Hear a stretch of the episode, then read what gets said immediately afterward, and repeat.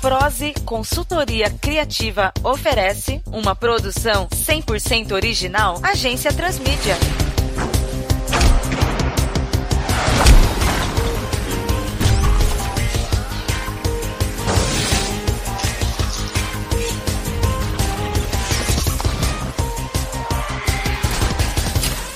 Caos Crescente. Anteriormente em Caos Crescente. Viram aquilo? Não. Sim. Não. Parece um farolzão, mas no meio do sertão. E você não se lembra onde vimos algo parecido na última vez? Eu não tô vendo nada. Ah, que diabo era aquilo? Era o clone modificado de uma criatura alienígena. Você conseguiu ver a marca nas costas do monstro? Eu registrei todo quebra-pau com meu capacete, serve? Já chegou com atitude, rapaz. Quem é você? Eu sou o arqueiro. Hora da retribuição. E o que o senhor oferece? Lembra-se do que ele disse em Brasília sobre a nave? Estou prestes a conseguir algo amanhã para vocês. Pode ser às 5 da manhã na usina de Angra dos Reis? Aham, pode contar conosco. São duas câmaras. Como? Sim, é verdade. Pelo visto, nosso alien não veio sozinho. Cá, descobri. Descobriu o quê? Os Xizeano, escrito da direita para a esquerda, ao contrário de nós. Muita gente abrevia memorandos para economizar caracteres, e no hebraico escreve-se de trás para frente, além de algumas letras serem suprimidas. Alguma coisa está segurando nossa cauda. Parece teia. Motores falhando. Vamos cair! Mas o que, que é aquilo? Episódio 4 Todos em um. Parte 1 Belo Horizonte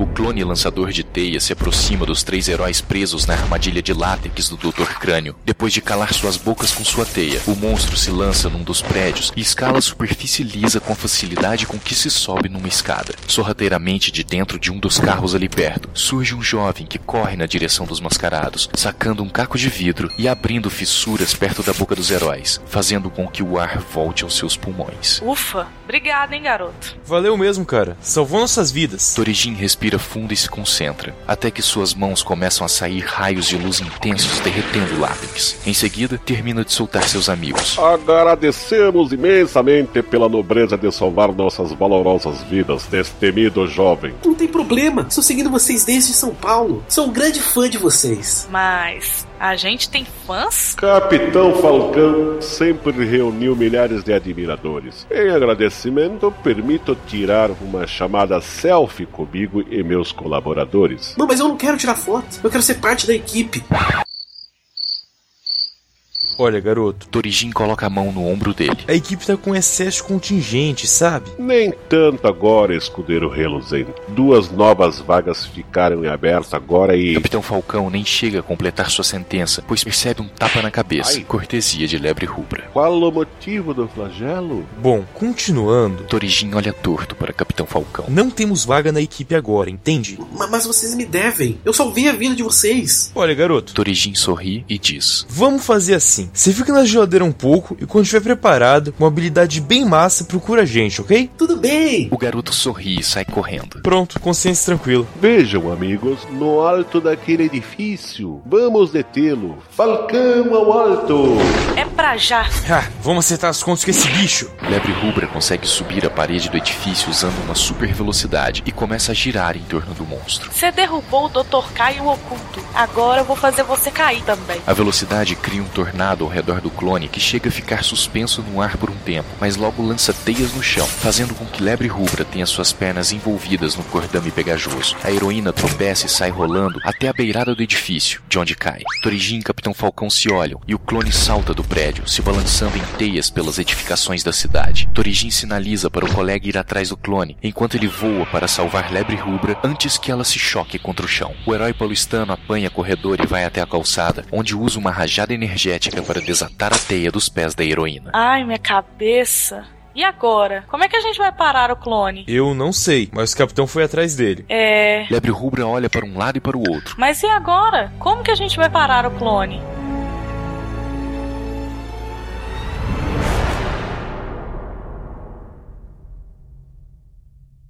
Três Marias.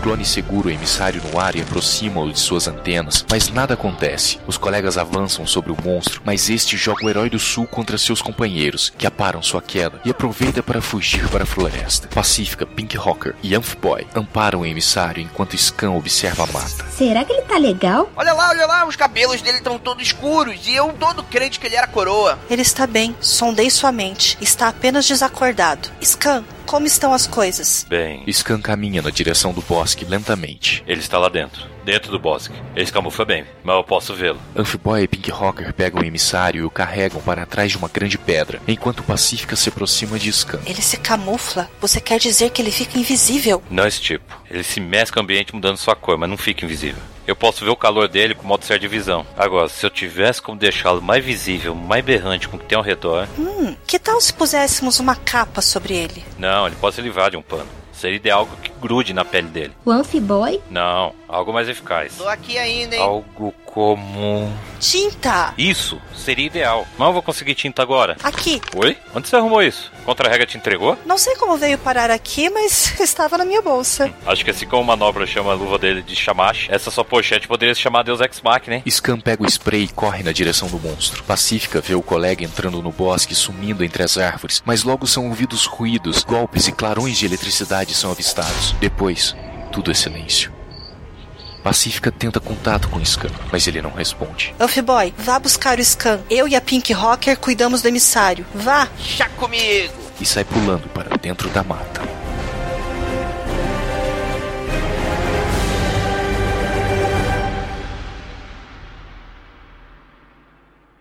Belo Horizonte.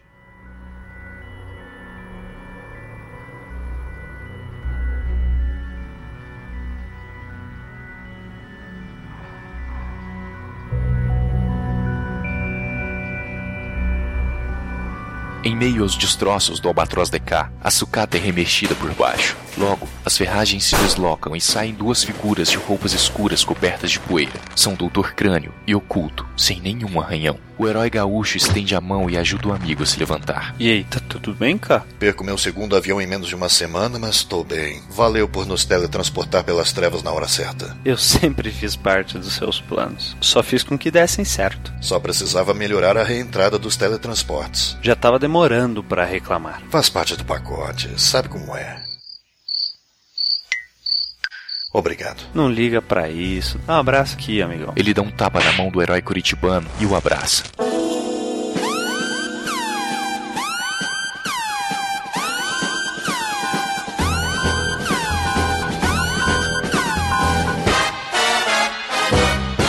Guri, desencosta agora. Ele segura o culto pelo cangote e o afasta. Temos um clone aranha para derrotar. Nos teletransporte. Você não tava reclamando ainda há pouco do transporte das trevas? Vamos logo.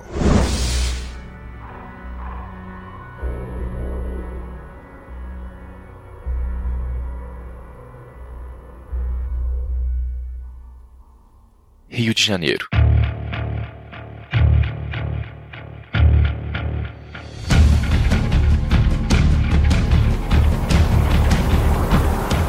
Nervoso está no topo do edifício central, no Largo da Carioca, sozinho, olhando ao redor, procurando alguma coisa. De repente, o comunicador dá um chamado.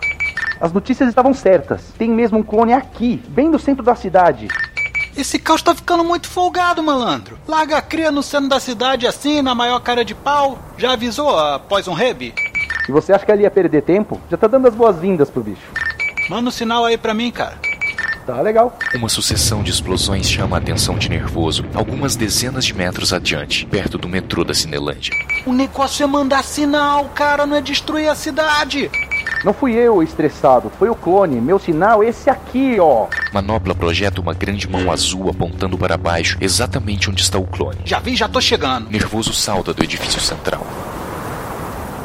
A luta contra Poison Rabe é feroz. O novo clone, que possui um símbolo xiziano parecido com o número 7 girado em 180 graus em suas costas e uma espécie de canhão orgânico de projéteis no lugar das mãos, atira esferas de energia contra a heroína venenosa, que apenas se desvia por não ter plano melhor. Arqueiro tenta distrair o monstro, atirando flechas de metal em alguns dos projéteis, mas não tem êxito em todos os disparos. O clone recua devagar, mas se mantém de pé. Poison Rabe pula sobre o monstro, mas este dá um golpe com as costas do antebraço fazendo-a cair as escadarias do teatro municipal. Ele se aproxima enquanto ela ainda está atordoada e mira um de seus canhões no rosto da vigilante. Arqueiro acerta uma flecha de fumaça no monstro, que apesar de não enxergar nada à sua frente, não para de atirar. Assim que a névoa se dissipa, a criatura vê apenas uma cratera, mas Poison Rabe não se encontra por lá. Confuso, o monstro é surpreendido por algo que atravessa a fumaça, que ainda cobre a criatura, e lhe atinge um murro na cabeça, fazendo-o até mesmo quicar no chão, tamanha força do ataque. É nervoso que salta do alto do teatro municipal e se mantém em postura ofensiva contra o monstro. Dá preju na minha cidade? Dou preju na tua cabeça. Mais acima, a manopla voa com Poison Rabe escorada em seus ombros. Os primeiros carros de reportagem começam a chegar assim como um helicóptero. O clone se levanta com seus canhões orgânicos em brasa e esfumaçados. Nervoso não se contém e parte para atacar o monstro, dando alguns golpes prontamente amparados pela criatura. As flechas de metal do arqueiro são inúteis, pois ricocheteiam no couro duro do clone. A cria de caos acerta um golpe nervoso e tem tempo suficiente para concentrar um tiro a queima-roupa no herói, que é lançado violentamente para dentro do teatro. Neste momento, Poison Rabe corre pelas costas do monstro, sobe na sua corcunda e envolve sua cabeça com a corrente da Kusarigama. Chega seu rosto perto dos olhos da criatura e bafora seu veneno, mas nada parece acontecer. Ela fica confusa e nem percebe que o clone aponta o canhão diretamente para sua cabeça. Instantes antes do disparo, Arqueiro lança uma flecha de madeira na mão que ameaça Poison Rabe. O monstro recua subitamente, fazendo a heroína cair de suas costas e dispara um tiro na flecha que o atravanca, sem deixar vestígios dela no seu braço. Ele corre na direção de Arqueiro, atirando simultaneamente com os dois canhões, enquanto o herói do sertão foge. Não demora muito para Arqueiro ficar encurralado entre os prédios do local. A criatura aponta a arma contra o acuado nordestino, mas no momento do disparo derradeiro, algo interfere. Manopla havia colocado um poste dentro do canhão que o clone apontava para o colega de equipe. Impedido de disparar, a criatura recua e Manopla voa por cima do clone,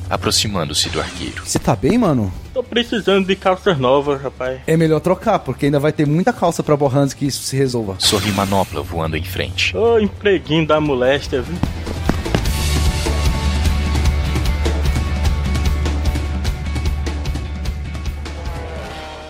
Belo Horizonte.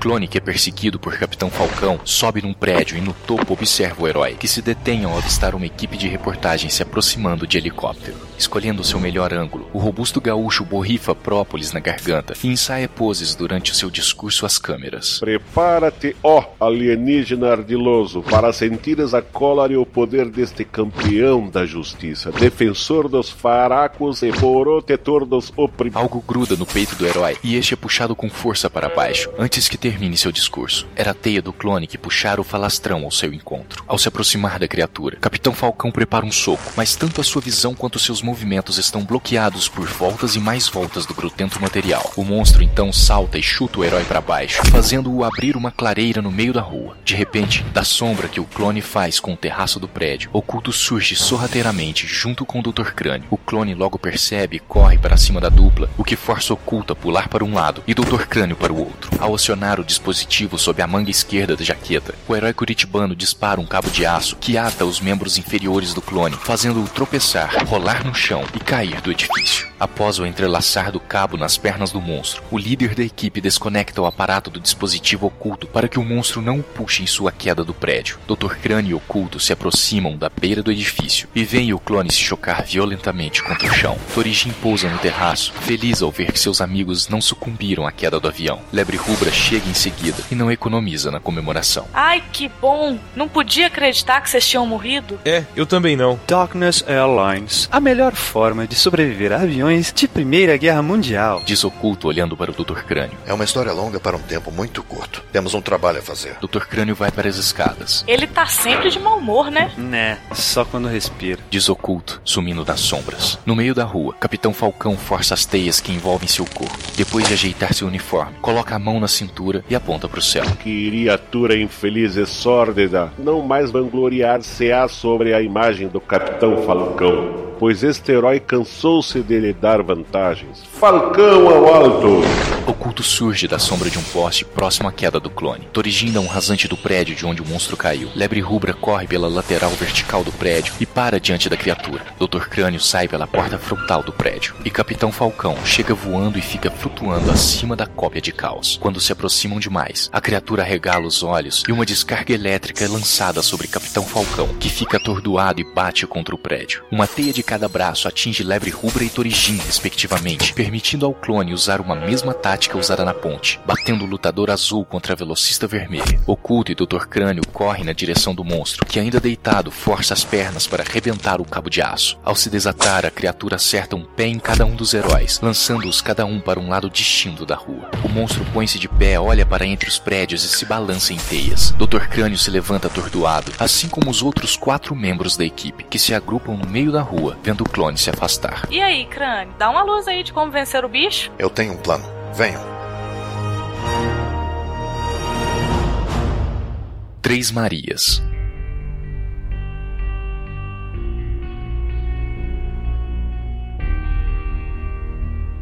Amphiboy pula por entre as árvores procurando por Scan e pelo clone. Ao se grudar num tronco, ele avista o companheiro rubro desacordado na grama ao lado da lata de spray, descendo vagarosamente sussurrando o nome do amigo. Amphiboy olha ao redor, mas nada vê. Scan acorda, abre os olhos e vê o colega cenando para ele, mas o herói mineiro começa a apontar para trás do jovem vigilante. Ele coça a cabeça e faz gesto que não entende os gestos de Scan, até ter ideia de olhar para o tronco, um pouco mais acima e entender que atrás dele está o clone, também grudado ao caule, perfeitamente camuflado. Amphiboy pula para o chão assim que o monstro desfere um soco quebrando a árvore. Scan coloca-se de pé e pega a lata de spray enquanto Amphiboy salta de um lado para o outro, evitando os disparos elétricos da criatura. Os dois heróis começam a correr para fora da mata enquanto olha para trás. Scan vê o clone os perseguindo de maneira hostil, colocando-se atrás das árvores e logo chegam à área descampada onde estão Pacífica, Pink Rocker e o emissário, este ainda desacordado. Pink, na lata! Atira na lata! Tá bom, joga. Scan joga a lata de spray contra o monstro, o qual só ele enxerga claramente. Para surpresa dos colegas, Pink Rocker demonstra uma capacidade diferente. Arregala os olhos e lança uma rajada luminosa por eles, acertando a lata ainda no ar. O recipiente explode e faz com que toda a parte superior do monstro se manche de tinta, tornando-o visível a todos. Ao mesmo tempo,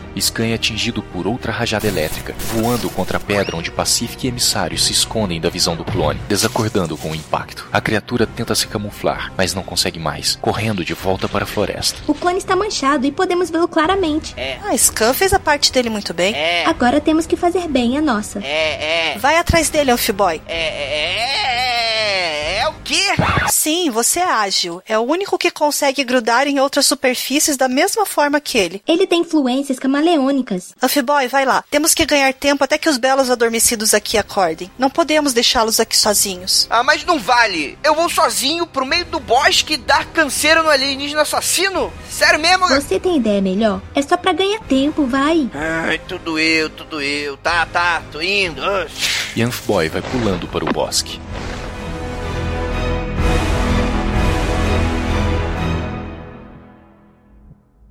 Rio de Janeiro.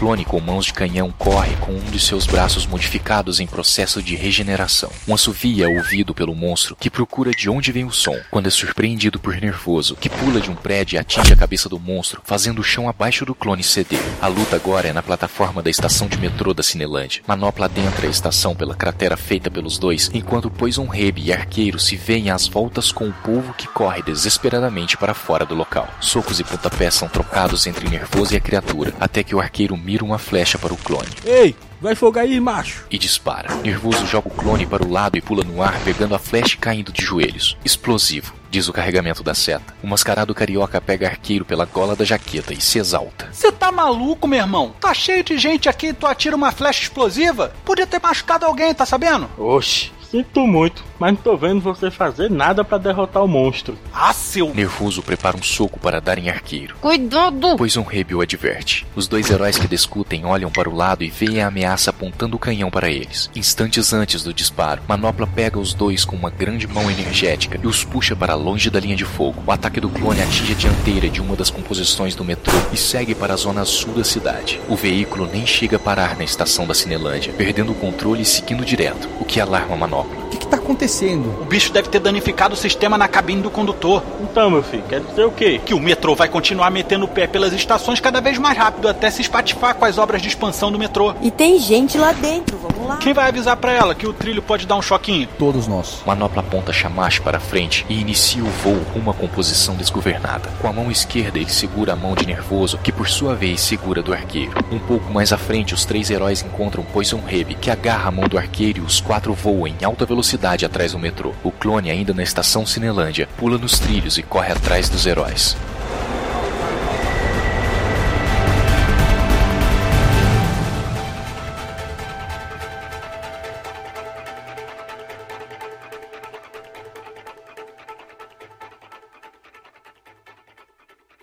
Belo Horizonte.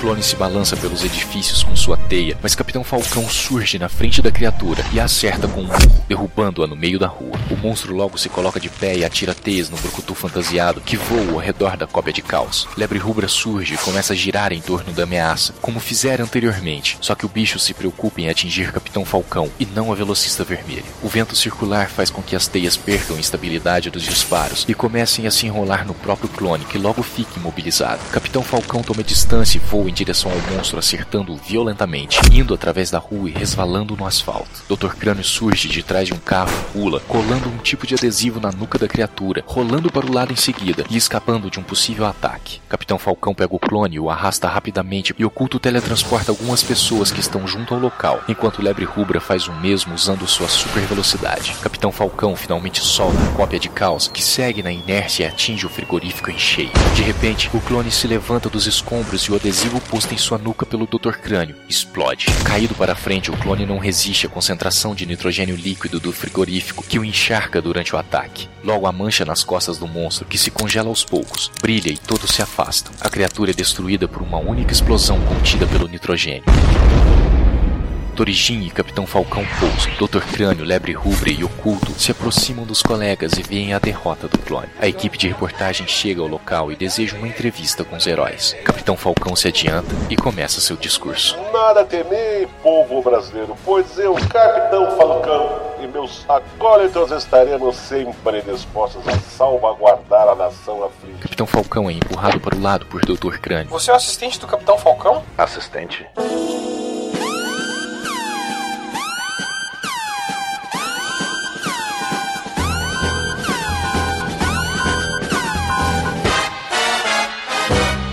Ninguém aqui é chefe ou assistente de ninguém. E se não se importam, Dr. Crânio passa por entre os repórteres. temos um mundo para salvar.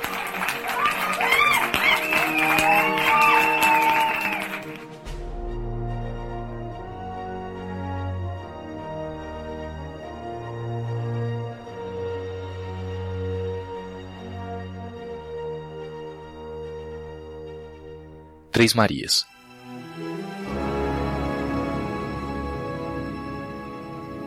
Pacífica e Pink Rocker veem Scan e o emissário acordar após um profundo sono forçado. Estão se sentindo melhor? Já tive dias melhores, viu?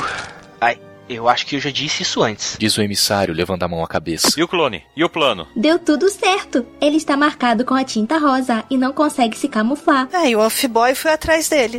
Pere, você ainda disse que tá tudo certo. Colocaram o cabeçudo pra encarar sozinho aquele bicho assassino? Eu não sei quanto a vocês, mas eu vou ajudar o menino. Pacífica, só de o garoto. Diga pra ele levar o clone para a represa da hidrelétrica que é aqui perto. Diga que já estão chegando. Amphiboy pula de árvore em árvore, mas não consegue avistar nem de longe o monstro com a mancha rosa no corpo. Quando pensa em ir para junto dos colegas, o garoto é atingido pelo punho da criatura que estava atrás dele o tempo todo. O herói voa por entre as árvores, mas consegue girar de volta ao se segurar num tronco. Acerta o rosto do clone com os pés, o que o faz cair no chão e rolar duas vezes, logo pondo-se de pé. Amphiboy também se prepara para lutar, e ambos armam um cerco, mas sem iniciativa alguma por suas partes. Pacific estabelece contato com o garoto anfíbio. Amphiboy, leve o monstro para o leste. Vamos detê-lo na represa da hidrelétrica. Não demore muito, esse bichinho dá trabalho. Amphiboy pula contra o peito do monstro, mas este pega o garoto pela cabeça e o arremessa para frente, através de um barranco, por onde ele rola até chegar ao chão firme. O jovem fica sujo de lama e lodo e é surpreendido pelo clone, que pula perto dele, mas não vê. O garoto se arrasta pelo chão, longe da visão do monstro, até que pula, acertando um murro na cabeça da criatura, escondendo-se entre as raízes de uma grande árvore. O clone procura, mas nada vê. Após outro salto e mais um murro na cabeça, o clone começa a se irritar, soltando centelhas iradas por não encontrar quem o agride. Até que Amphiboy pula, mas o monstro vê, agarrando-o no ar e o lançando aos céus, enquanto prepara uma descarga elétrica poderosa em sua direção. Surpreendentemente, Amphiboy para no ar, envolto num campo de força. A criatura olha para cima e vê o emissário transportando Pacífica também. Ele prepara seu salto para absorver a energia do herói do sul, mas antes que chegue a metade do salto, é atingido por uma rajada luminosa que o arremessa para o meio da lagoa formada pela represa. O emissário desce com Pacífica e Amphiboy até a beira da lagoa, sendo logo acompanhado por Pink Rocker e Scan, que saem de dentro da mata. A heroína sônica olha para Amphiboy e dá um grito, acertando-o com um fraco porém certeiro disparo. Scan se coloca em sua frente. Ô, calma, não é monstro não. Parece, mas não é. É o Amphiboy. Nossa, mas ele está tão.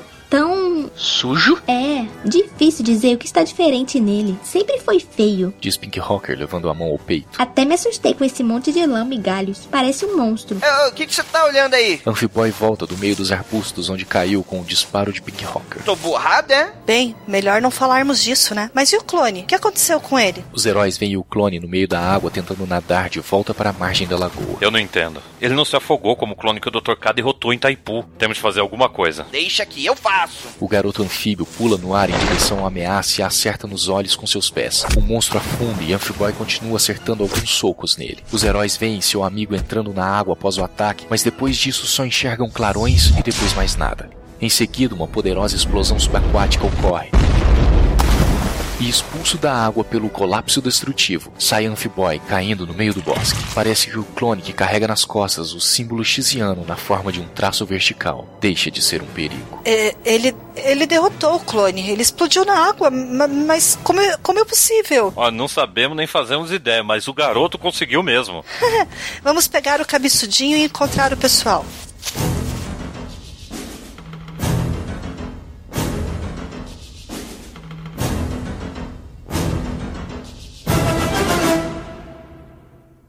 Rio de Janeiro.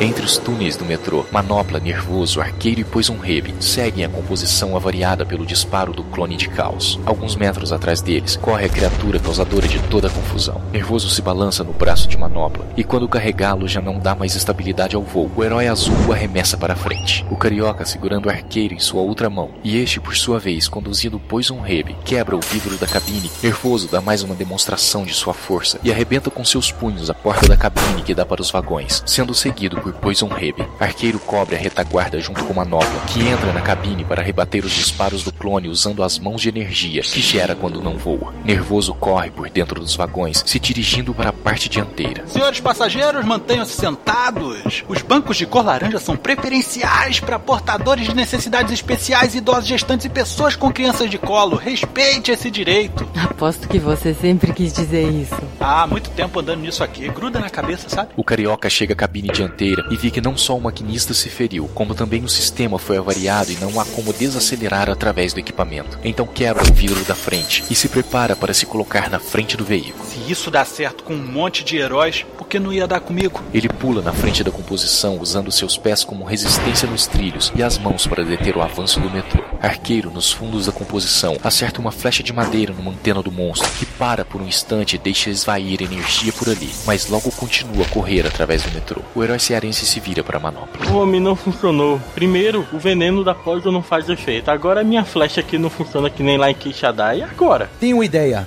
Poison, chega aqui. Fala, filhote. Poison Rebe chega na cabine onde está Arqueiro e Manopla. Dá uma envenenada na ponta das flechas do arqueiro. Acho que um ataque conjunto vai dar certo. Certo então, dá aí as flechinhas. Poison Rebe estica a mão. Sirva-se aí. Fica à vontade. Arqueiro entrega a aljava para a heroína venenosa. Enquanto isso, vou dar um jeito de manter a criatura ocupada, mas sejam rápidos. Diz Manopla alçando voo em direção ao monstro. O metrô começa a ficar um pouco mais lento, mas ainda está rápido o suficiente para culminar em desgraça. Nervoso, sente dificuldade em manter seus pés no chão, mas permanece segurando a dianteira do metrô. Aos fundos do veículo, as flechas ricocheteiam no couro do clone, sem entrar em seu corpo. Arqueiro vê numa flecha de madeira uma última esperança. Manopla voa sobre a cabeça do clone, não só para atrasá-lo, mas também para sinalizar um ponto de ataque. Em seguida, para torná-lo um alvo ainda mais fácil, entrega-se ao deleite de drenagem da criatura, que o agarra com os fortes braços de canhão. As antenas tocam Manopla e começam a drenar sua energia, fazendo o herói gritar em agonia. Arqueiro aponta a flecha e dispara, acertando outra antena do bicho. O clone solta a Manopla e cai em espasmos sobre os trilhos, esvaindo-se em energia pelas duas antenas avariadas. A explosão do clone com um símbolo xiziano similar a um número 7 girado em 180 graus não demora a acontecer.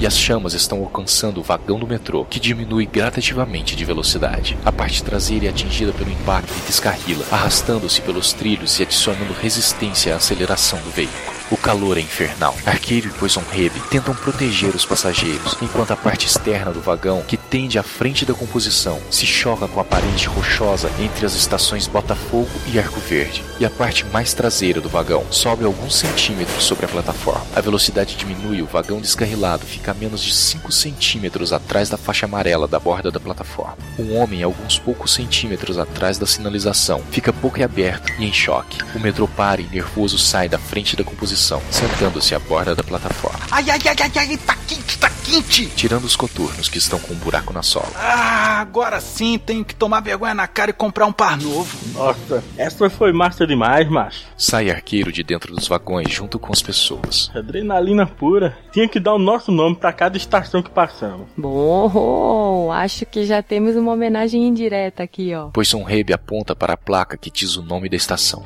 Arco Verde. Acho que vou trocar os detalhes de amarelos do meu uniforme por um pouco de verde, só para me gabar desta estação com o povo lá da terrinha. Nervoso coloca as botas sobre os ombros e anda até os amigos com a lateral externa dos pés, passando pelo homem que ainda está de pé ante o vagão descarrilado. Não ultrapasse a faixa amarela, ela é a sua garantia de segurança. Viu só? Foi pensando nesses casos que as faixas foram pintadas, cara. Eu vou me lembrar disso, moço. O homem dá um passo para trás, aliviado. Obrigado. Nervoso olha para um lado, olha para o outro e se aproxima dos colegas. Onde está o cara da mão azul? Eu acho que ele está. Um pouco queimado, mas nada que uma pomada não dê um jeito. Surge manopla sorrindo e voando de dentro do túnel. Mas como? Eu me dei uma mãozinha de força um pouquinho antes da explosão. Beleza, cara. E o bicho lá cantou para subir? Sem direito a bis. Mas acho que encontrei lá no túnel uma coisa que vocês vão gostar muito de ver.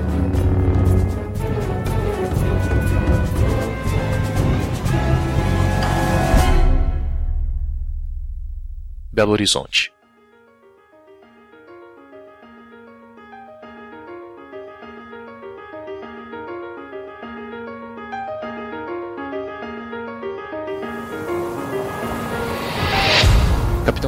Carrega em cada braço durante o voo lebre rubra e oculto, enquanto Torijin carrega Dr. Crânio. O comunicador deste dá sinal e ele atende.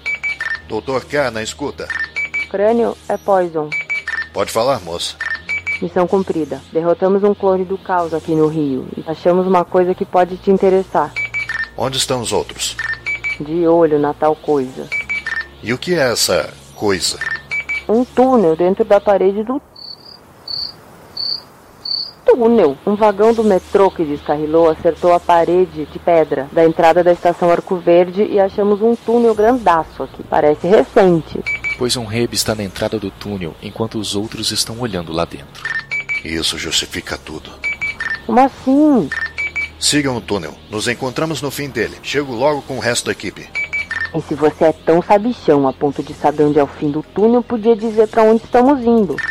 Claro. Dr. Crânio para, pensa e diz: Nos vemos em Angra dos Reis.